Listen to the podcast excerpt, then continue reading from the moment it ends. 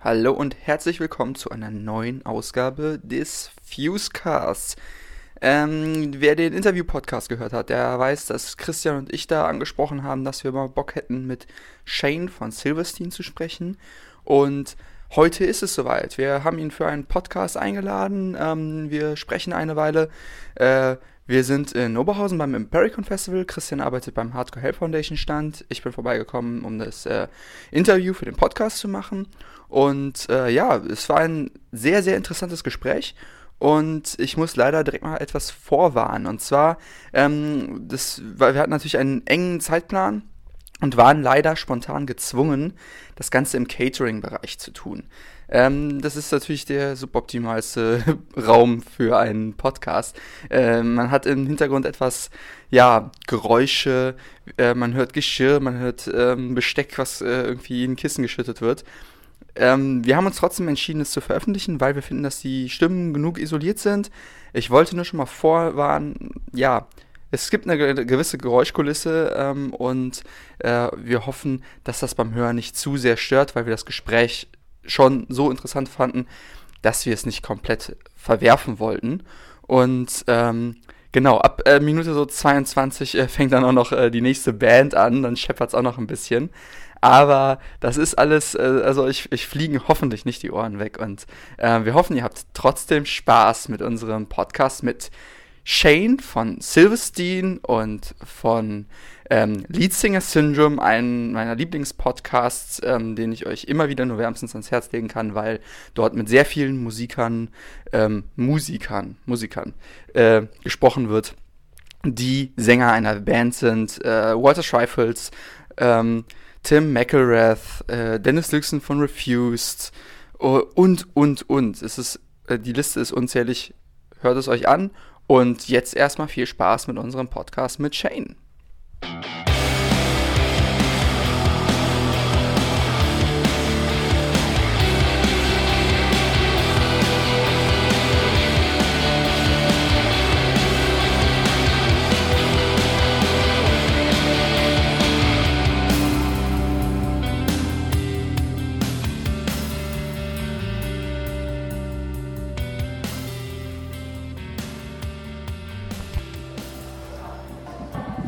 Thank you for joining us, Shane. Thanks, Hello. man. Thanks, guys. I hope you're doing fine. You already uh, had your first show today, I your did. Yeah, show. I know. It's very rare that we do stuff like that. It, it's. I got the email from Impericon saying, "Hey, would you guys mind doing a, an acoustic session?" And usually, my my default answer is no, thanks. Like one show's enough. But I was in a good mood, and I said, "Okay, sure." But I thought it would be like on a small stage, like you know, just to like 30 people, kind of. And they're like, "No, no, no, you're on the main stage in the middle of the afternoon." I'm like, "That's kind of weird." but I mean, it was cool. Like a lot, you know, a lot of people watched, and um, you know, there's always the fear of, you know, as a vocalist, uh, having to sing early in the day and be like, "Ah, like, am I gonna be able to hit the notes? But uh, but it went really well, and people were people were cool. Yeah, it was a nice atmosphere. Yeah, great vibe. Uh, but it is isn't it weird for you that you you just you sing a few, few songs and then you're warm and then you go off stage. Yeah. And two hours later you have to sing again. yeah, it's it's it's weird for me. Like I when I'm in good like good voice and good health, I like knock on wood. I'm like I'm like fucking indestructible. And then when something goes a little off, then it's like really a struggle for me. So today in Oberhausen, I am good. Tomorrow in Switzerland, who knows? You will do the same thing tomorrow? Play no, no, acoustic- no acoustic tomorrow. They have they're having me doing it in Leipzig. Leipzig and in Munich too, I think. Uh, I guess we'll see. I, I mean, it went okay today. It was cool. So I, I never know what to expect with these things, like you know. But La- the last time I saw you was in Münster, and you did it also.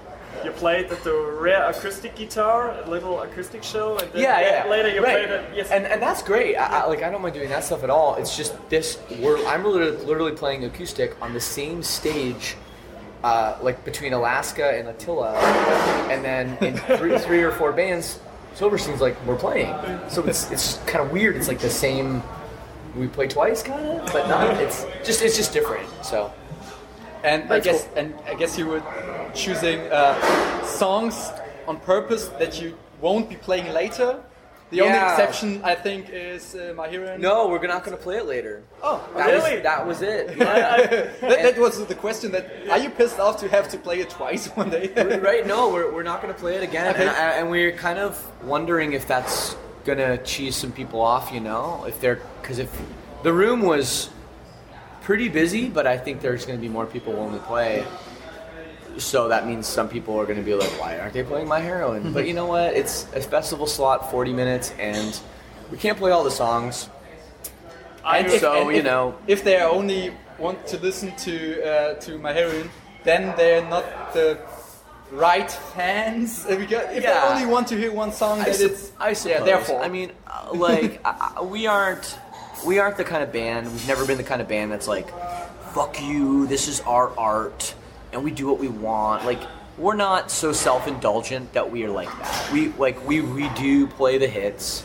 We do play the songs that people yell out. Like that's, you know, uh, we aren't going to be like Radiohead. Like they didn't play Creep for like 20 years or something. You know, um, we aren't like that. So. Uh, this is a bit of a test, I guess, to see what's going to happen not playing that song. You know, but I mean, we've got a reason. We played it a couple hours ago, and it's 40 minutes set, and of course, like, we're going to be back. You know, we're coming back to Germany several times this year already. It's booked, uh, not to mention other stuff that is getting booked now. So, plenty of time. and you have plenty of good songs you can play. Yeah, I hope, I hope So- so. I think we think we do, but you know, playing the same song twice, I think would be kind of kind of like lame. So Yeah. Um, you, you sometimes you mention it in the podcast that it's like uh, my heroine is that the one song everybody knows and so on. So um, does it get boring from time to time to play? it? no, not really. It, it's it's not. It's a, it's kind of um, it's kind of a bit of a complex song. Like it's not a super simple song in terms of like, it's got a lot of dynamics. Like it starts with kind of an intricate, clean riff, then it gets heavy. Then there's like a, a you know more clean parts with some like light drumming. So it's it's not just like a straight up rock song. uh, which I think makes it a little more interesting and it can make for a lot of different things can happen. We can do it in different ways. Like today it was full acoustic. Uh, yesterday we did acoustic and then the end we did electric. Some days we just play it full electric. So it's the kind of song that I think has a lot of elements so it doesn't get boring. And of course the re- way the crowd reacts to it is always great. So I mean it's it's probably our biggest song and um, it's fine that that's fine. Everyone has to have a biggest song, right? We talked If you about don't have a biggest song, then there's a problem.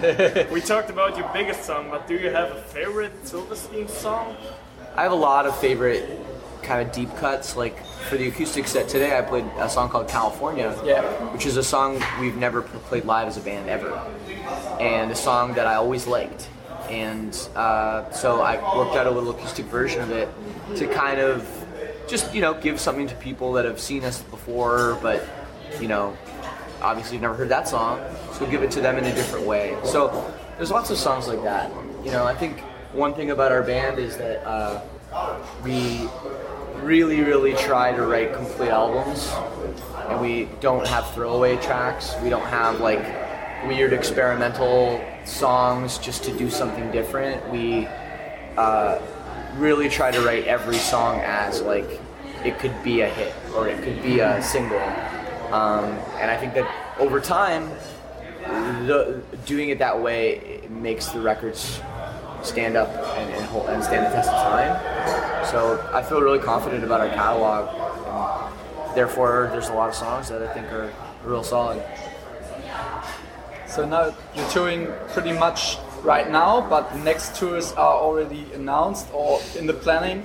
Uh, So do you, you you're traveling a lot. Do you have Yeah. time for vacation or do you want to go on vacation between because you're traveling is your job? Do you Yeah. want or do you enjoy staying home between those? Yeah, it's a good, it's a good question. I, I, I think it, so it depends. No, you're good. It's, it depends. Like sometimes uh, I, you know, especially like because I'm from Canada where it gets very cold, and sometimes in the middle of the winter there's like nothing better than getting out of Canada, going someplace warm. Like I went to uh, I went to the Dominican Republic for a week just to lay on a beach and do nothing. like I needed it after a bunch of touring, you know. So I, I do stuff like that. But then also, you're right. Like you're away from home when you're on tour. You're away from your friends and your family, you know. Um, and and being able to go back and actually just do normal shit.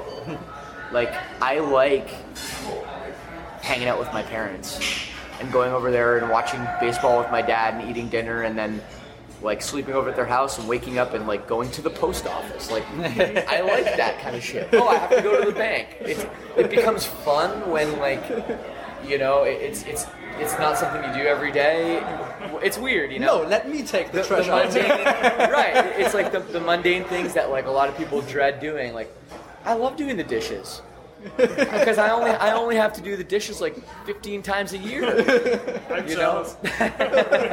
so so it, it is kind of weird how that happens, and, and there are times between tours where I'm like, please, like I need to go relax somewhere, like stay in a hotel and relax. And there's other times it's like, no, I want to go do the most mundane shit, wash my car, and you know, uh, like I want to do that normal stuff. So it's a good question, but but like after this, between these tours, I don't have any plans of going anywhere. Usually, I kind of book that stuff at the last minute. And I'm just kind of like, all right, I need to go now, and I get on a plane and I go somewhere. Yeah. So you're traveling on your own? Uh, sometimes I do. Um, you know, I was single, you know, for a while with that, like not in a relationship. So when when you're single, uh, it was kind of like, like I don't know, just just no one to answer to. Like I can get on a plane right now and go wherever I want. You know, now I'm I'm with uh, I have a girlfriend and stuff that we've been dating for about six months, and so you know now it's like, you know, want to hang out with her, go places with her. So, you know, probably go with her. or just stay home, whatever. And do the dishes. There you go. Um, so you have this podcast, Lead Singer Syndrome.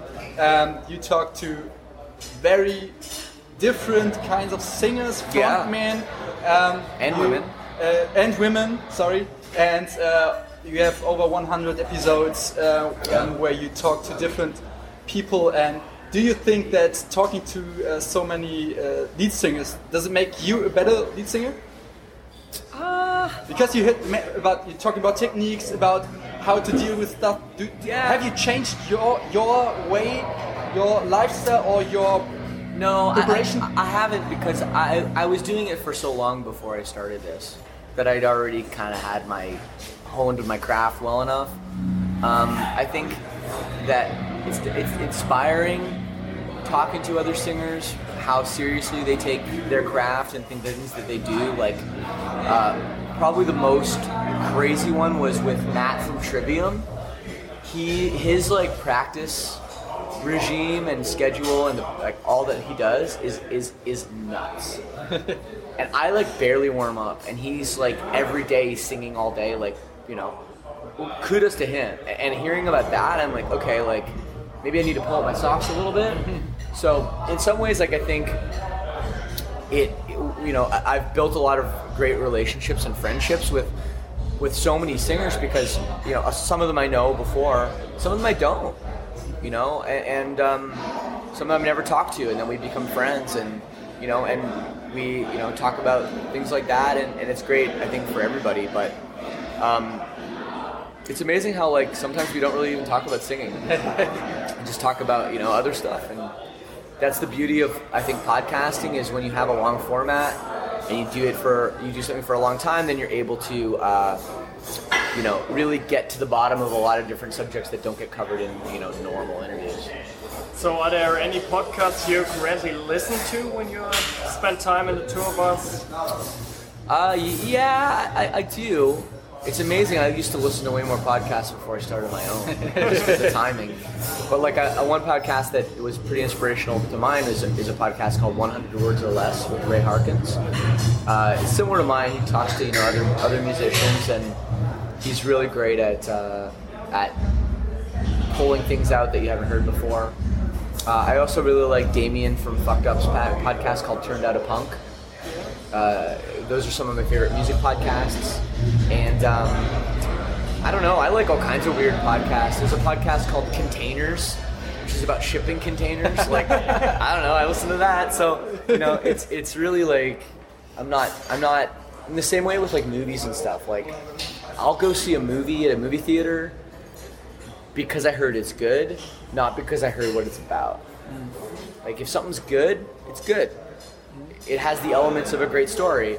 That's what makes something compelling, not because, hey, I really like baseball, so I'm going to go see a movie about baseball. Doesn't mean it's going to be good. So, you know, so I think that that's the, the same with podcasts. Like, like some of those um, podcasts that are about like true crime, you know, like Serial and stuff. Great podcast. That doesn't mean all podcasts about true crime are great or compelling or I listen to them. But, you know, bass drops. yeah. So no. So I, I, but but I, I think podcasts are a great format, and I love that it's getting more popular, and you know I, I love doing mine. It's very interesting that sometimes you uh, you have a guest, and it's always like you you're starting like it's uh, yeah it's a phone call.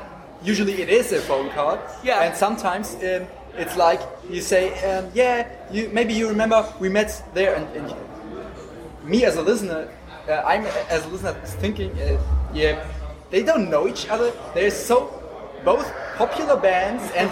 In, in, in, in the head of a fan, you think, yeah, they, they met so often, and uh, and you say, yeah, um, we have met once or something like that, uh, and it's uh, and you realize that you are uh, talking to him um, as a podcast host and as a fan, and that is really interesting because Right. you're, you're a musician, but you're still a fan of other musicians.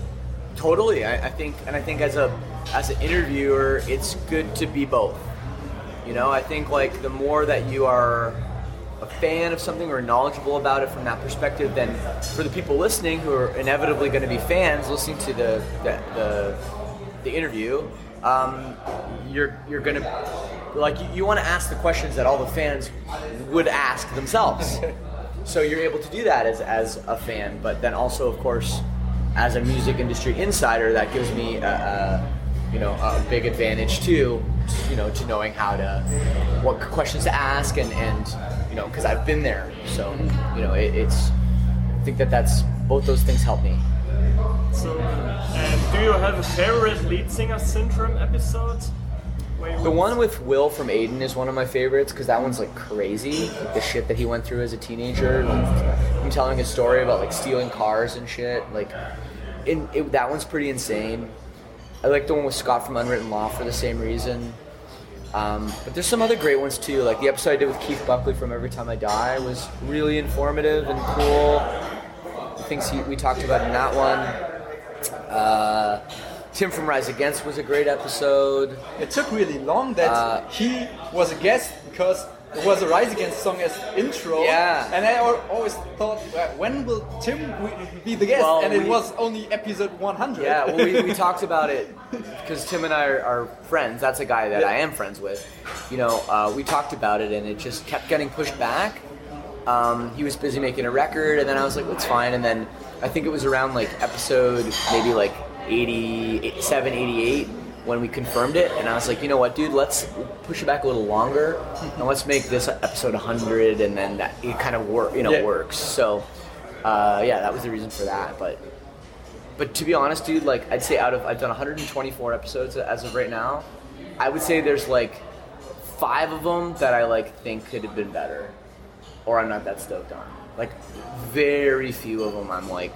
Most of them I fit, I got off the phone, or I leave the interview in person with the with the with the guy or girl, and I'm just like, that was awesome. Almost so it's it's really good feeling, you know that that, that for the most part I, I feel like these interviews are honestly really compelling, you know. I really enjoy them. The one I just did with Billy Talent, Yeah. yeah, Billy Talent was an awesome awesome conversation. It is, it is. Just uh, released yesterday, and it was funny because uh, you were playing Billy Talents uh, during the checkout. Uh, Wasn't- sound wasn't me. Wasn't I Wasn't- thought, I thought coincidence. I, I, I went into into the into the uh, to the hall, and it was like uh, uh, Try Honesty was played. Yeah. It's, it's a The song, song I played on my you podcast. played on your podcast. Completely, hey. completely a coincidence. Isn't that weird? Weird. We didn't do that. Yeah. Maybe the sound guy knows. Yeah, maybe. I, I, I, I, no, it was not us. Maybe we didn't have to ask him. we usually we usually do pick the music before we go on. Like today, I think we will play the changeover music. But for that, because it was just Yes. a, like a little, Yes. little weird acoustic thing, didn't didn't was not discussed. um, you uh, try to um, to to ask. It's, uh, it sounds stupid, but you try to ask good questions, and sometimes good questions are hard questions for the interviewer questions. or offending. And um, and for example, the uh, the episode with Johnny Craig, you Yeah. are asking uh, questions because he he made a few mistakes, and you um, Yeah. talk about these mistakes with other lead singers in previous episodes. Um, so do you sometimes um, yeah fear to ask this question, or do you do you think, or should I really ask it, or is it just no? It it, it should be asked, or Uh, I think there's there's Ah, sorry, I'm thinking about it. You know, there's always the fear of the like I think of the classic like ripping off the mic. This interview's over. I'm out of here. Like you know, which hasn't happened to me. Maybe it will happen one day. Um, I've had people call me after the interviews and say, "Can we take that part out?" okay, I've had people call me after the interviews and say, "We can't, we can't air this," and that's happened. And when those have, things have happened, I've complied, and I've respected those people enough that they were open and honest with me, and then they took it a little too far. Um, so I, so I did, you know, pull the plug on some things that I couldn't couldn't be talked about. Um, that's happened since very, very early in the podcast. It doesn't happen all the time, but it's happened. And um, with Johnny, um, you know, that was a tough one. You know, I go back way back with Johnny. You know, uh, from one of the first Dance Gavin Dance tours, we took them out as first, the first of four band. Uh, you know, and uh, like, I, I mean, that guy's an amazing talent, but it's hard because the first thing I, and it's been a while since I did this- episode. It's like a year and a half. But what I remember about it was that I asked him, you know, if he was sober, and I knew he wasn't. He told me he was. So One- like one week later, he was in Cologne, in my hometown, playing a show, and uh, I saw him with a beer in his hand, and I, right. Well, I mean, I know that he's he's always done, um, you know, he's been drinking too, which is whatever. But, um, well, yeah, like that's that's the thing. Like I've heard from people that he wasn't, and then he said he was, and I'm like, I almost wanted to stop the tape and be like, dude, are you just gonna bullshit, or are we gonna have a real conversation? But instead, I just was like, well, I don't want, like, I still Yeah. want to talk to him, so what am I gonna say in the first second? So you're sober? He goes, oh, uh, yeah. And I go, no, you're not. Like, this person told me you're not. Like, so it, it made for a little bit of an awkward um, conversation in some ways, but you know, um, I listen. I did listen back to it, you know, after after we did it, and I, I thought like to myself that you know, there's a lot of things that he's accountable for that I tried to say, hey, like, are you going to take accountability for it? And some things he said yes, and some things he said no. And I think that he's still in, obviously, in recovery. I mean, I don't know how he's doing now, but a year and a half ago, he's still in recovery, and I think he's still realizing that he he he he's still he's still uh, sorry he's still trying to realize what where he's done wrong and he hasn't yet. So you know maybe one day he will and maybe he won't ever. But you know it's it's uh the guy's still still singing he's going on tour and he's still making records and music and I wish him the best with all that but I really hope that he can find some sobriety because he desperately needs it so that's why you trying to confront him a little bit, or I mean, I think like part of the reason too that I that that the, some of the tone that I took in that interview was because I talked to a lot of people before I did it. I talked a lot of industry people about what I should talk to them about, and, and a lot of people were very angry at him and a lot of people sort of demanded his forgiveness. And so I said to myself, well, hey, Johnny, I like you, we're friends, and I'm friends with these other people that don't like you. Maybe if you say something on the podcast like, hey, like, I'm sorry to our peers that are friends of mine and friends or friends of mine and used to be friends of his maybe. If i say something like yeah i'm i've really hurt a lot of people and i'm sorry like maybe then there will be some mending of your relationships and maybe your reputation. So i was only trying to help him out. And you know he refused. He refused to do that. And you know i mean that's on him. And he has every right to take his own position and he has every right to be uh, you know, um, uh, upset on his own terms, and he, he doesn't have to like anybody. So that's you know that's on him. But at the same time, you know, it's uh, sorry, I know the music's playing now. At the same time, though, it's you know, um, it's tough for for for me as an interviewer Yeah. to have to deal with it, and I I I mean, I did my best, you know. you did, but it, it was uh, as a as an interview myself interesting how another person tries to to talk about things because another situation which I in mind spontaneously is that you ask the current singer of Dance Gavin Dance how it is to always stand in the shadow of Johnny Craig, and it was wow. that's that's a, a tough question because. Uh, We are too shy to yeah, sometimes sometimes you don't want to. questions. Yeah, well, I, I can get away with is- I can get away with things, saying things like Yeah, and he is a great singer, but of course Johnny Craig is a special voice. But I, I wouldn't. uh, It's, it's not about that though, and, and like if you're talking about Tilian or or even with Bradley of Emarosa, you know that Yeah. that's one I, I just did, and you know Bradley and Johnny don't like each other, Yeah. uh, and with Bradley talking to him, um, you know he like with Emarosa, you know he really really was in Johnny Craig's shadow, coming to that band as a completely unknown guy, uh, and and having to sing those songs that Emarosa fans were really passionate about, and you know, um, it wasn't that Bradley's a worse singer or a better singer than Johnny or vice versa. It's that Johnny was first, and anybody that comes in Yeah. to replace something that's already a thing, Yeah. you're inevitably going to be compared to that person. It's not. It doesn't necessarily mean anyone's better than or worse than anyone else. You know. So that's. I think it's a viable question. Yeah. You know. Yeah. Um, what what I was interested in, um, do you have some artists you uh, you still have on your list that you want to do in the future? Maybe hard ones, maybe uh, yeah, possible Sure. singers. So Tons. Tons. tons. For I mean, when I when I started when I started the thing, people were like, "What's gonna happen when you run out of bands?" Like, you know how many fucking bands there are? And like, I, I'm still like, I have I feel like I haven't even scratched the surface.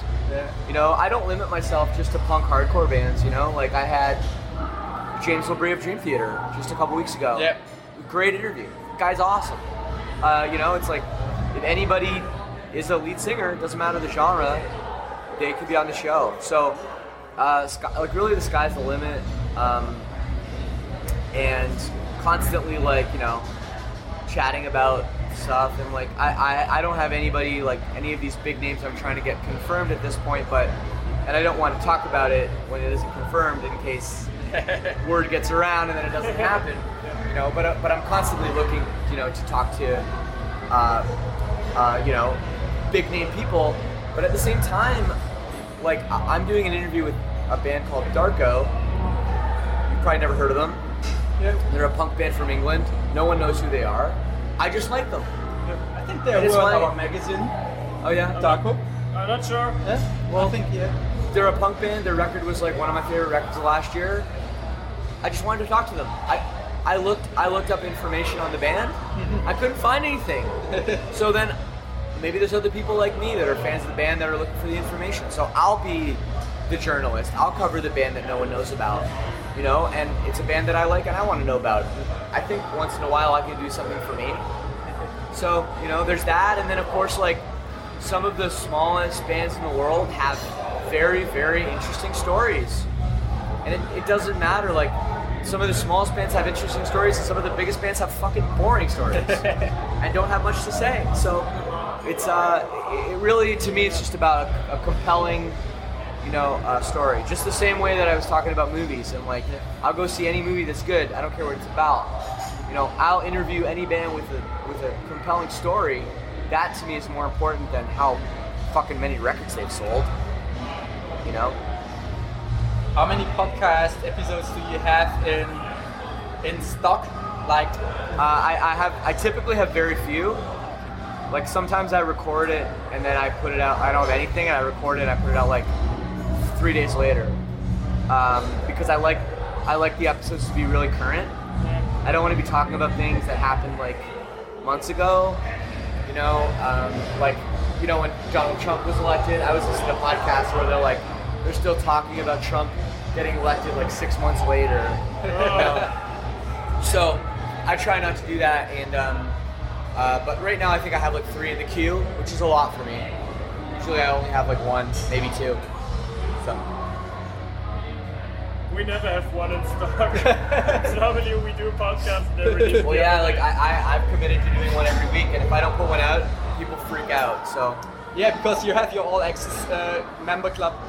well, I do I do extra ones for them. Yeah. So I have to do So, I have to do uh, uh, even more more the- for those for those people. People supporting you every month uh, to do your thing. Is it is it something? Is it hard to combine the music and the podcast sometimes?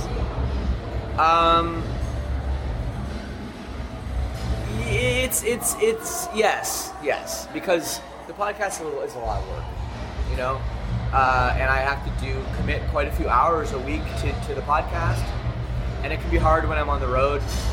Find somewhere quiet. Like right now, it's hard to find somewhere quiet to record something. It's nearly Um, impossible to find a quiet place here in It- this. exactly, and you know, but sometimes it does help when, like, for example, tomorrow, uh, me and um, uh, uh, Goose from Comeback Kid are going to do a podcast. Awesome. So you know, uh, Andrew. So I call him Goose. But, uh, so we're going to do a podcast tomorrow, and um, you know, even though we live in the same city, we're going to do it in Germany So or you both have Switzerland. off day tomorrow? No, we're in Switzerland. But uh, we'll try to find a little quiet place to do it. But because, you know, I'm on tour with other bands, sometimes I, I can do podcasts in person. In the same room. Because, yeah, because of that. You know, I don't have to go to do it over the phone or travel to a show or something. You know, so. Yeah, it's sometimes a little bit sad that uh, because your voice quality is always perfect and then it's this phone quality, but it always works because it's just voice. But sometimes I think, uh, yeah, it must be a little bit annoying for you that you you put energy into this and now then it's just this, uh, yeah, low quality on the other side. Uh, I don't know, man. I it doesn't bother me too much. Like the the audio the audio can be sometimes better than others. Like if somebody calls me on like a regular phone, it's really shitty. And I've done some like with multiple people where like the one I did with um, uh, Alesana, they were like in a Starbucks or something. It was like awful. But hey, like it's free fucking content. So, like, sorry. Yeah. You know, what do you want for free? So um, we have this little. Uh, uh, usually we do a playlist, uh, uh, Spotify playlist to uh, next to the, uh, the podcast, and I think this time we will just put a few bands mentioned during this episode. But do you have something you are listening currently on tour, or some bands you want maybe to push? You have Well, to, like to, to- from like like. Darko. Darko would be the one I would say. Uh, definitely, I think Darko would be would be would be the one. So definitely play them some punk rock. You're looking forward uh, to some bands today. Uh, Besides Comeback Kid. you know what? I do love Comeback Kid. They're one, Everybody loves one of my favorite bands. You know, I actually, I'm actually pretty interested in seeing Heaven Shall Burn. Oh. I haven't seen them in a very long time, like since we did a some festival with them, and I know that they're like it's kind of at the end of their run now. Yeah. Um, so it's going to be cool to see how the fans react. to kind Show is seeing them for the amazing, really time. amazing. Yeah. I saw them two weeks ago in Hannover and it was fucking Yeah. awesome. Yeah. All right. So, then I would say uh, we, we already hit the 30 minute mark. um, yeah, thank you very much for taking was time. really in interesting. This, Thank in, you. in Yeah, this, Thanks for having me. In this uh, catering room. And Backstage Yeah, room. Yeah, I'm gonna have some food right now. I'm getting hungry, and I gotta Yeah, eat yeah. before. The- those I gotta veggie- eat a little bit before I play. It's like swimming, those, you know. Uh, veggie salads look awesome. Looks like no one's even touched them yet. Yeah, it's a lot of left for you. Oh, I'm, I I might just take the whole bowl and put it right. Yeah, Nobody, nobody would say something. Um, It's yeah. like they, they look so beautiful. Nobody wants to take from them, you know. Yeah, yeah. Maybe they, they think it's decoration.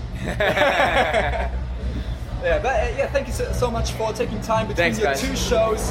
Uh, we hope you have a, a good show later and Really excited to see you play again. yes, Yeah, man. Should be good. And uh, yeah, hopefully see you soon, headlining in Germany. And We're working uh, on some stuff. So, Yeah, we're, we're looking forward. Yeah, thank you so much. you. thanks, guys. Thanks again.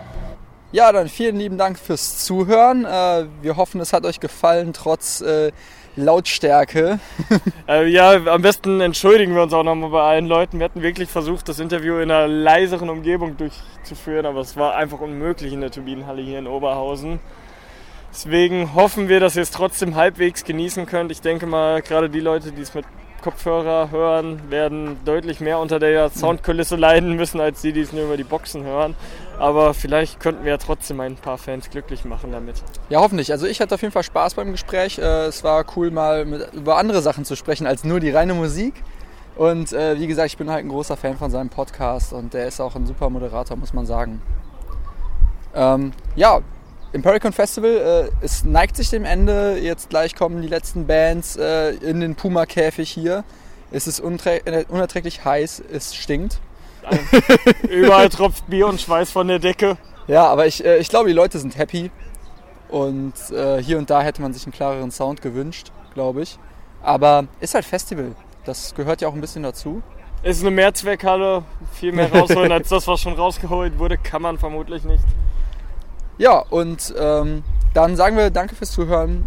Hoffentlich äh, hört ihr beim nächsten Mal wieder zu. Und, Und- äh, die nächste Episode ist schon geplant. So lange dauert es nicht. Äh, seid schon mal neugierig. Bis dann. Tschüss. Tschüss.